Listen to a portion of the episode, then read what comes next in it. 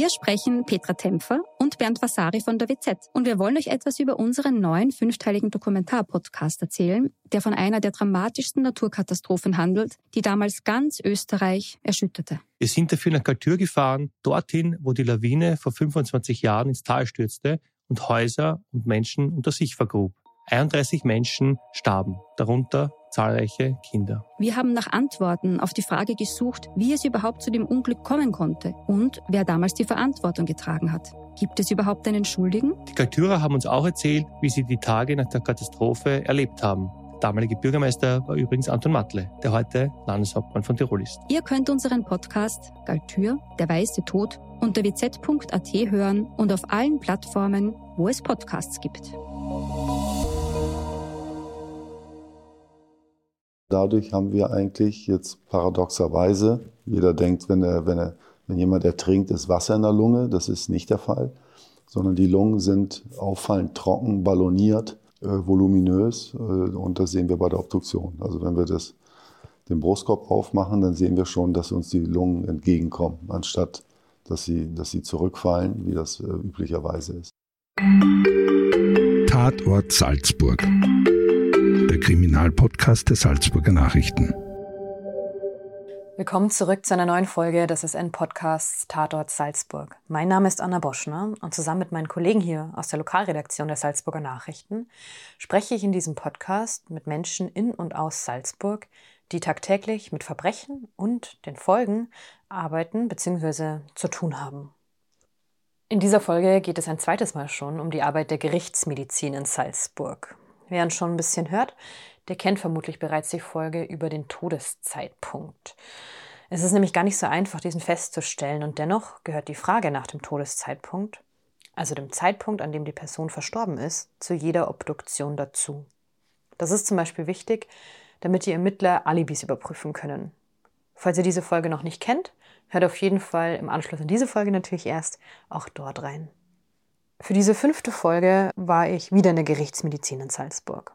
Neben der Frage des Todeszeitpunkts und der Frage nach der Identität des Toten gibt es nämlich noch eine dritte wichtige zentrale Frage, weswegen Obduktionen überhaupt durchgeführt werden. Und das ist natürlich, wie starb die Person?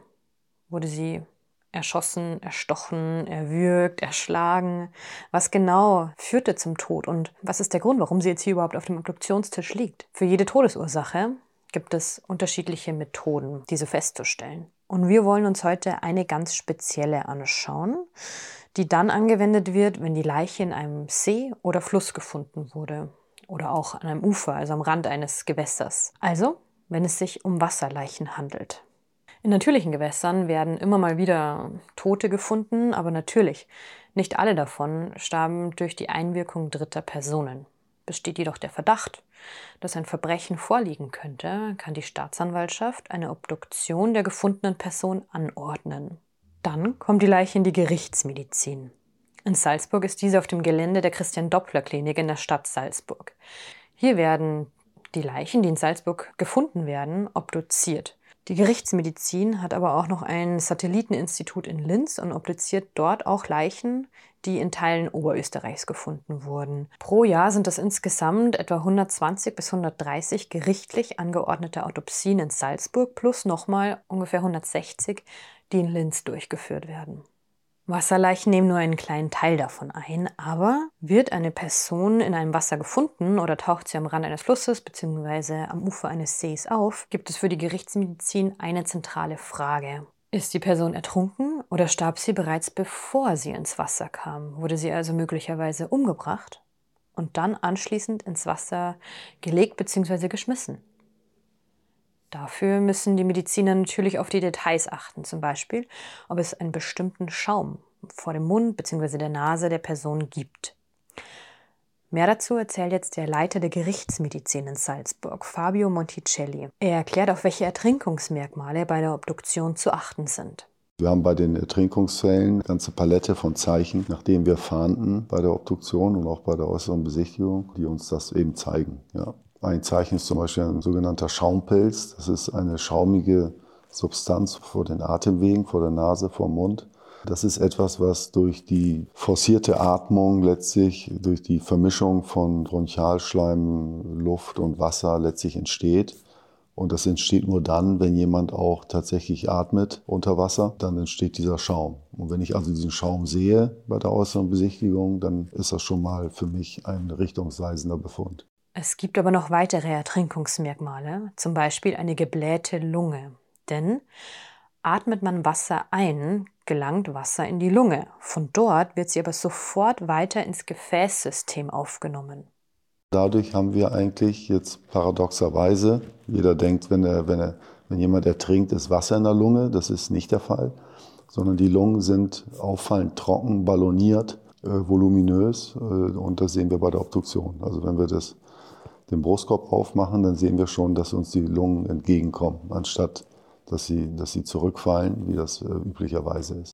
Wenn eine gefundene Person also nicht ertrunken ist, sondern bereits tot, bevor sie oder er ins Wasser geworfen wurde, sind im Umkehrschluss diese Merkmale von den Gerichtsmedizinern nicht festzustellen. Wenn jemand schon tot ins Wasser kommt, dann haben wir natürlich keine Vitalitätszeichen. Dann haben wir also keinen Schaumpilz, wir haben keine trockene Blähung der Lungen, wir haben die anderen Ertrinkungszeichen nicht. Und dann können wir im Grunde sagen, äh, wir haben jetzt keine Hinweise dafür, dass die Person gelebt hat zum Zeitpunkt des ins Wasser geratens.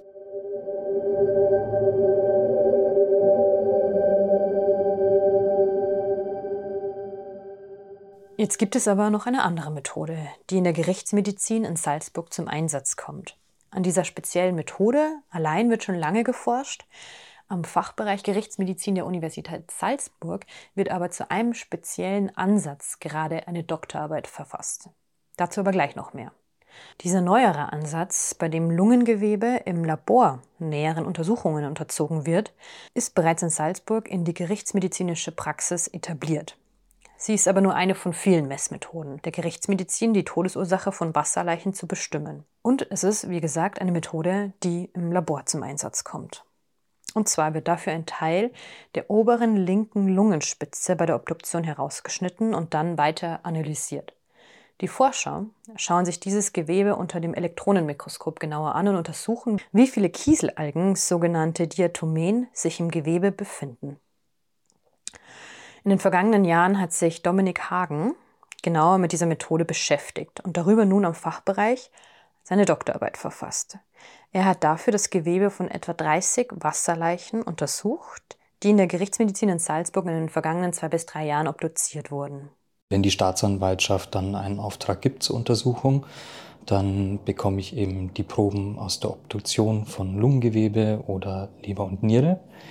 Und dann schauen wir, dass wir die Konzentration der Diatomen in der Lunge mit der aus dem Ertrinkungsmedium vergleichen. Wir bekommen dann von der Polizei noch eine asservierte Wasserprobe aus dem Wasserkörper, wo derjenige gefunden wurde und schauen uns dann praktisch in beiden die Diatomenkonzentration an. Es sind durchschnittlich 10 Gramm Lungengewebe, die aus der oberen linken Lungenspitze entnommen werden. Das ist der Punkt, an dem man vermutet, dass der Druck da am geringsten ist was für die Methode ausschlaggebend ist. Und ähm, die werden dann in kleinen Behältern eingefroren und kommen dann gefroren zu mir zur Analyse. Die Arbeit im Labor dauert einige Stunden. Das Gewebe wird genauso wie die Wasserprobe aufgelöst und es ist eben dieser große Vorteil an den Diatomen, dass die aufgrund ihrer Beschaffenheit, dass sie ein Kieselsäureskelett haben, ähm, bei dem Verdau von dem Gewebe übrig bleiben. Also die werden nicht beschädigt, sondern die überstehen den Verdau unbeschadet und können danach eben quantifiziert werden. Also wir verwenden hierfür starke Säuren. Wir nehmen Salpetersäure in Kombination mit äh, Wasserstoffperoxid und schneiden dann aus der Lunge ein Stück heraus, das wir dann abwiegen, damit wir genau wissen, wie viel wir eingesetzt haben und kochen das dann in einem Wasserbad eben mit diesen Säuren. Und wenn die, das Gewebe sich komplett aufgelöst hat, dann lassen wir das kurz stehen, damit es sich abkühlen kann. Und dann wird das Ganze auf eine säurebeständige Membran filtriert. Und diese Membran, die schauen wir uns am Schluss dann im Elektronenmikroskop an und machen dann Bilder davon und können da dann eben die Diatomen auf der Membran sehen und quantifizieren. Also der durchschnittliche Verdau dauert ungefähr zwei Stunden und die Filtration dauert, dauert relativ kurz. Ich würde jetzt sagen eine halbe Stunde ungefähr. Und Dann gibt es allerdings eine Trockenphase, also die Membran kann nicht direkt analysiert werden. Die muss erstmal im Wärmeschrank getrocknet werden, weil wir nicht mit nassen Proben ins Elektronenmikroskop gehen können. Deswegen lassen wir die über Nacht im Wärmeschrank trocknen und danach werden sie dann noch mit einer kleinen Goldschicht bespattert und dann zur Analyse ins Elektronenmikroskop gegeben. Durch das Elektronenmikroskop sieht sich Dominik Hagen an, wie viele Diatomen, also Kieselalgen, in der Gewebeprobe vorhanden sind.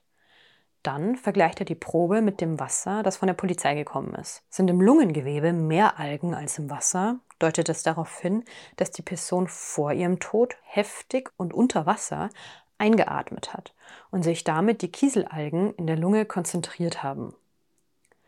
Kommt bei der Analyse jedoch heraus, dass im Gewebe weniger Diatomen zu finden sind, war die Person höchstwahrscheinlich schon tot, bevor sie ins Wasser gelangte.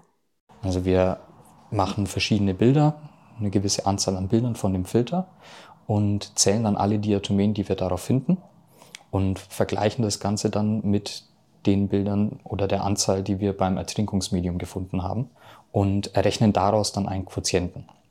Das Ganze bezieht sich fürs Lungengewebe auf ein Gramm und für das Ertrinkungsmedium, also das Wasser, auf ein Milliliter. Und der Quotient daraus sagt uns dann eben, wie viel Beispielsweise, wir haben einen Quotient von zwei, dann bedeutet das, wir haben doppelt so viele Diatomen in einem Gramm Lungengewebe gefunden, wie wir in einem Milliliter Ertrinkungsmedium finden würden. Das würde dann dafür sprechen, dass eine aktive Aspiration stattgefunden hat. Also dass derjenige wirklich unter Wasser noch das Wasser eingeatmet hat. Stefan Pittner, Molekularbiologe und Forschungskoordinator im Fachbereich, hat die Forschung über die Quantifizierung von Kieselalgen in den vergangenen Jahren in Salzburg mit vorangetrieben. Er sagt, dass die Methode der Diatomenanalyse genau dann hilfreich sein kann, wenn andere Ertrinkungsmerkmale eben nicht mehr so einfach festzustellen sind. Ganz spannend ist eben, was sagt uns diese Methode jetzt? Nun, wir haben gesehen, dass diese, dass diese LD-Werte bei den Fällen, die im Obduktionssaal bereits als Ertrinkungsfälle diagnostiziert wurden, in jedem Fall eben äh, diese hohen LD-Werte aufgewiesen haben. Ähm, darüber hinaus aber, und das ist ganz entscheidend, haben wir bei manchen Fällen gesehen, dass wir einen hohen LD-Wert hatten, wo bereits andere Ertrinkungszeichen maskiert waren durch, durch die Verwesung zum Beispiel. Ähm, wir haben jetzt nicht, also wir haben noch zu wenig Fälle, bei denen wir aufgrund anderer Tatsachen wissen, dass es sich um Ertrinkungsfälle handelt, die weit in einem weit fortgeschrittenen Fäulniszustand sozusagen waren. Aber wir haben gesehen, dass es prinzipiell, prinzipiell Ergebnisse, dass wir zu Ergebnissen kommen können, die Rückschlüsse auf ein Ertrinken liefern, mit diesem LD-Wert eben auch bei Fällen mit fortgeschrittener Leichenfäulnis, wo alle anderen Methoden sehr große Schwierigkeiten haben. Das heißt, speziell bei diesen Fällen also sind diese Zusatzuntersuchungen ganz besonders wichtig und wir sehen, dass es, dass es sehr gut funktioniert, auch bei diesen Fällen. Wie bei jeder Forschung sind die Wissenschaftler aber auch hier wieder auf ausreichend Probenmaterial angewiesen. Das heißt in dem Fall Wasserleichen. Generell in der Forschung, in der, in der forensischen Forschung, der ein bisschen, ein bisschen schwierig ist, auch in diesem Zusammenhang, ist eben, wir können die die Fälle nicht kontrollieren, die wir bekommen. Ja, das ist, das ist einfach eine Gegebenheit an, an Ertrinkungsfällen, die wir haben und die können wir untersuchen und schauen, was rauskommt. Aber wir können das nicht zielgerichtet erforschen. Also wir können jetzt nicht sagen, wir brauchen 20 Fälle, die im, im Wasser gefunden werden, die nicht ertrunken sind und dann untersuchen wir die. Ja, wenn es die nicht gibt, dann haben wir die einfach nicht. Das heißt, wir müssen einfach warten und schauen, was kommt und das Beste aus dem Material, aus den, aus den Gegebenheiten herausholen, was halt äh, möglich ist. Das heißt, es ist immer auch sehr schwierig, da jetzt zu sagen, okay, ähm, wann wird, wird sie da äh, fertig sein oder wann kann man da bessere äh, Aussagen treffen oder sowas. Das ist alles ein bisschen schwierig in dem Zusammenhang. Geplant ist deshalb, dass der Fachbereich in Zukunft mit anderen Instituten zusammenarbeitet. Äh, das ist was, was man auf jeden Fall machen kann. Das wäre auch der nächste Schritt, wenn wir jetzt die Methode so weit etabliert haben, dass wir äh, so weit sind, dass wir sagen, okay, die, die, das funktioniert so, dass man dann in die breite Masse geht und schaut, dass man die, die Fallzahl erhöht, um dann eine ordentliche Referenzdatenbank äh, zu haben. Auch natürlich regional unterschiedlich dann zum Beispiel. Also weil äh, Diatomen natürlich ja, ein, also Organismen sind, die in unterschiedlichen Spezieszusammensetzungen in, verschiedenen Gewässern vorkommen, auch in unterschiedlichen Dichten. Das kann natürlich, das sind auch natürlich ganz spannende Forschungsbereiche. Weitere Möglichkeiten oder weitere Sachen, die wir, an die wir angedacht haben, wären Gewässerkartierungen zu untersuchen, wie verändern sich Gewässer im saisonalen Verlauf, wie verändern sich die Diatomenkonzentrationen im saisonalen Verlauf, wie ist es in verschiedenen Wassertiefen oder wie ist es nach zum Beispiel starken Regenfällen. Ja, wenn ein Flusssystem äh, ansteigt zum Beispiel und, und sehr viel Wasser dazugekommen ist durch, durch Regenfälle, dann ist es ja verdünnt im Wesentlichen. Wir haben niedrigere Konzentrationen an, an, an, an Organismen da drinnen. Wie ist es, wenn eine Person in einem Wasserkörper verstirbt der, äh, oder äh, ertrinkt auch, also das Wasser einatmet und es kommt dann zwei Tage lang zu Regenfällen und das Wasser würde dann verdünnt werden und bei der Auffindung der Leiche würde eine Wasserprobe genommen werden. Wie zuverlässig ist die, äh, die Methode dann noch? Also das sind alles Fragen, die noch beantwortet werden müssten. Die Diatomenanalyse wird in der Forschung aber auch kontrovers diskutiert, sagt der Leiter der Gerichtsmedizin Fabio Monticelli. Wichtig ist deshalb, und das ist genau das, was Stefan Pittner und Dominik Hagen machen, dass die Kieselsäurealgen, die Diatomen, quantifiziert werden und eben auch mit dem Wasser, in dem die Leiche gefunden wurde, verglichen. Wir machen eigentlich bei allen Ertrinkungs- oder bei allen Wasserleichen äh, eine solche Diatomenanalyse. Zu wissenschaftlichen Zwecken in erster Linie, aber wir verwenden es auch äh, für den Fall. Also es ist durchaus eine Methode, die, die bereits etabliert ist und das, das wird bei uns untersucht. Ja. Das Problem ist, dass wir beim Ertrinken, also wir haben eine ganze Reihe von Ertrinkungszeichen, die, im, die aus dem Lehrbuch bekannt sind, aber es ist nicht so, dass bei jedem Ertrinkungsfall alle Zeichen da sind. Das ist ganz variabel. Ja. Das sind, einige Zeichen sind, sind äh, da, andere Zeichen sind nicht da. Und das ist praktisch die Diatomenanalyse, ist noch ein zusätzliches Zeichen, äh, in, dieser, in, dieser, in diesem, dieser Palette der Ertrinkungszeichen. Ja, das, hat, das ist jetzt nicht so, dass es in, bei bestimmten Fällen eine größere Wertigkeit bekommt, sondern es ist einfach ein weiteres Zeichen. Ja, der Schaumpilz ist zum Beispiel ein Befund, der, der sehr instabil ist, der, nur, wahrscheinlich, der meistens nur bei der Auffindung zu sehen ist, aber schon auf dem Sektionstisch nicht mehr da ist. Ja, weil durch den Transport der Leiche und so weiter äh, verschwindet er einfach. Leichen, die länger im Wasser sind, das ist ein Problem. Da, werden, da verschwinden diese ganzen Ertrinkungszeichen. Die werden von, der, von den Fäulnisprozessen letztlich zerstört. Äh, deswegen ist es auch so, dass wir bei, bei Leichen, die eine lange Wasserliegezeit haben, die schon fäulnisverändert sind, eigentlich ein Ertrinken gar nicht mehr nachweisen können.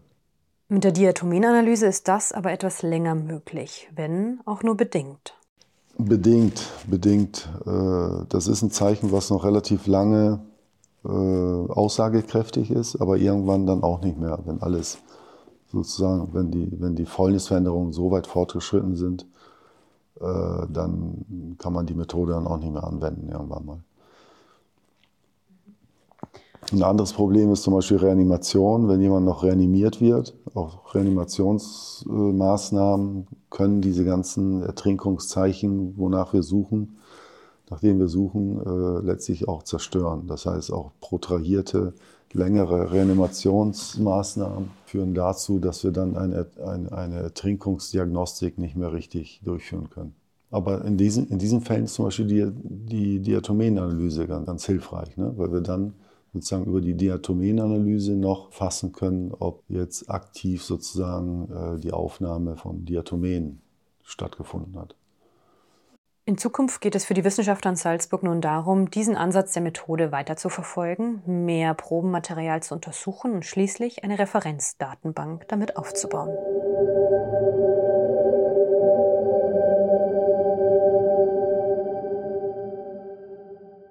Das war die fünfte Folge des Podcasts Tatort Salzburg.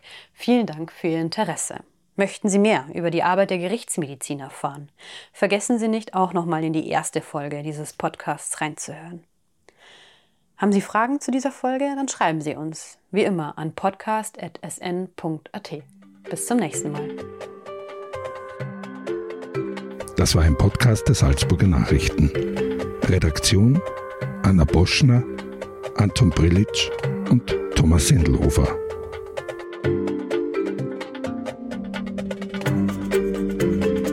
Wenn Sie mehr wissen wollen, finden Sie uns im Internet unter www.sn.at.